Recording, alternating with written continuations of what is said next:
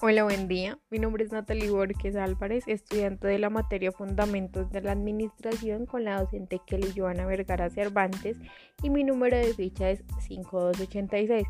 El día de hoy les traigo un tema súper, súper interesante ya que abarca nuestros comienzos como humanos en nuestro sitio de origen, la Tierra. Con base en esto iremos haciendo un resumen de lo que ha sido nuestra evolución también tendremos una super invitada que nos dará su punto de vista eh, durante nuestro podcast. Eh, sin más preámbulos, comencemos. Vamos a dar inicio con nuestra época primitiva, la cual fue la primera formación socioeconómica de la historia. Una de las bases fue la propiedad colectiva de los medios de producción que en esto se encuentra la caza, la pesca y la recolección, teniendo en cuenta que el trabajo era colectivo y las herramientas rudimentarias, que son rudimentarias pues, hechas con piedra, palos y pues ya pasando los años comenzaron a implementar los huesos de los propios animales. En este tiempo no existió la explotación del hombre, sino que se dividían sus tareas por edad o sexo.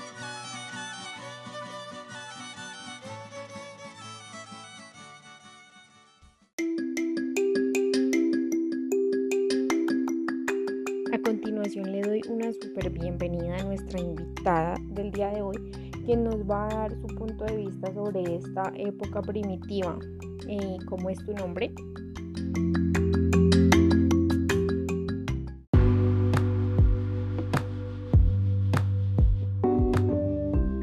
Hola, buen día. Mi nombre es Laura Jimena Laverde González, soy del municipio de San Francisco. Me parece súper interesante la época primitiva ya que el trabajo era colectivo y no había existencia del Internet, lo que hacía que las tribus fueran más unidas.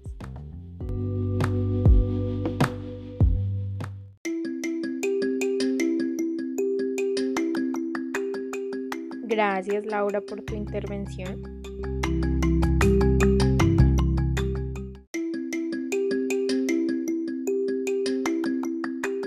Años después, una época que resaltamos mucho fue la época grecolatina. Como su nombre lo dice, se unieron las civilizaciones griegas y romanas donde las personas no tenían derechos y eran utilizadas como esclavos para realizar ciertos trabajos sin importar los maltratos físicos y psicológicos de la época. A pesar de esto, también hubieron cosas muy buenas como los avances sobre la supervisión del trabajo y la división de las tareas.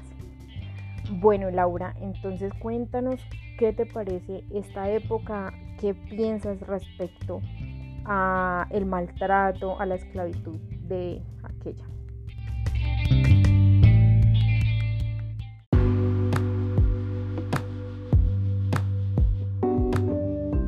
Me parece muy mal hecho porque no tenían derechos y eran utilizados como esclavos pero pues a pesar de todo hubieron grandes avances como lo fue la división de las tareas y la supervisión del trabajo.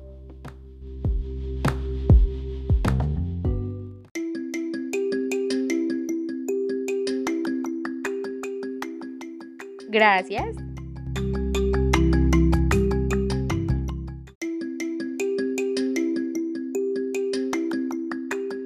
Ya teniendo estas dos etapas como base, podemos mirar más allá, en el siglo XVIII, exactamente en la Revolución Industrial, donde se dio perfeccionamiento de diversas maquinarias y técnicas del trabajo. Desde el fin de la Primera Guerra Mundial hasta el fin de la Depresión, que afectó el mundo industrializado donde los departamentos de personal tomaron una gran importancia en las empresas y de allí surgieron los objetivos de eficiencia que debían equilibrarse en la base a las necesidades de los empleados y pues obviamente de la empresa. En esta época, los gobernantes pusieron en prácticas políticas de compensación por desempleo, seguridad social y trabajos mínimos.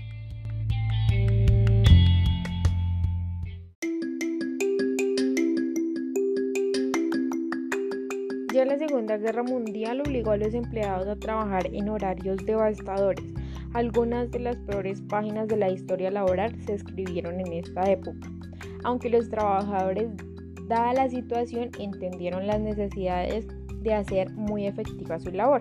En esta época también se comenzaron a ver los inicios de los accidentes laborales.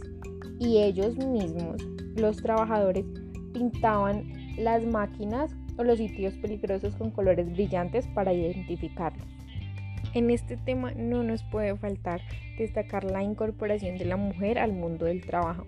Esto se cuenta como un fenómeno muy importante ya que creció el nivel de empleados capacitados para, los, para las labores de la época.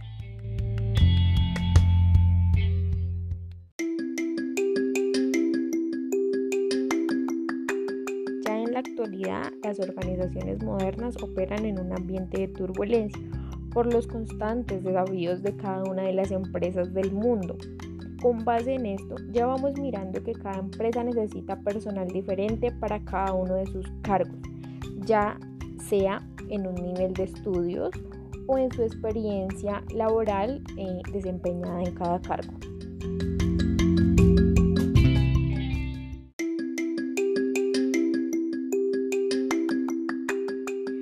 La economía del siglo XXI se caracteriza por la transformación de la sociedad industrial en una sociedad del conocimiento. Esta época propone una nueva gestión de las organizaciones y esto tiene como consecuencia las nuevas realidades del mundo del trabajo y diferentes perfiles que cada compañía necesita mirando siempre sus competencias.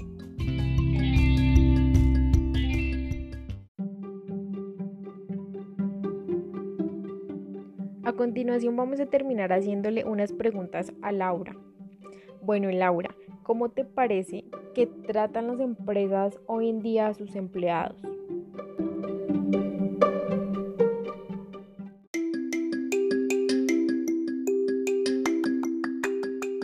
Depende de la empresa, ya que hay empresas que no cumplen con los derechos y deberes que merecen sus empleados.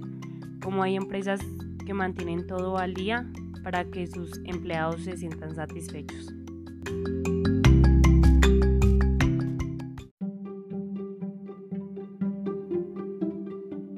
Si tuvieras una empresa, ¿qué harías para que tus empleados dieran lo mejor de ellos?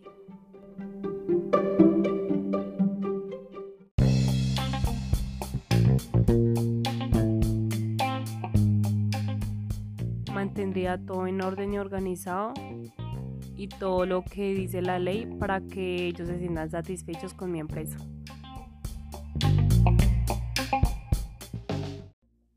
Muchas gracias Laura por tu tiempo. Bueno muchachos, esto es todo por el día de hoy. Espero esta información haya sido de gran ayuda. Hasta luego.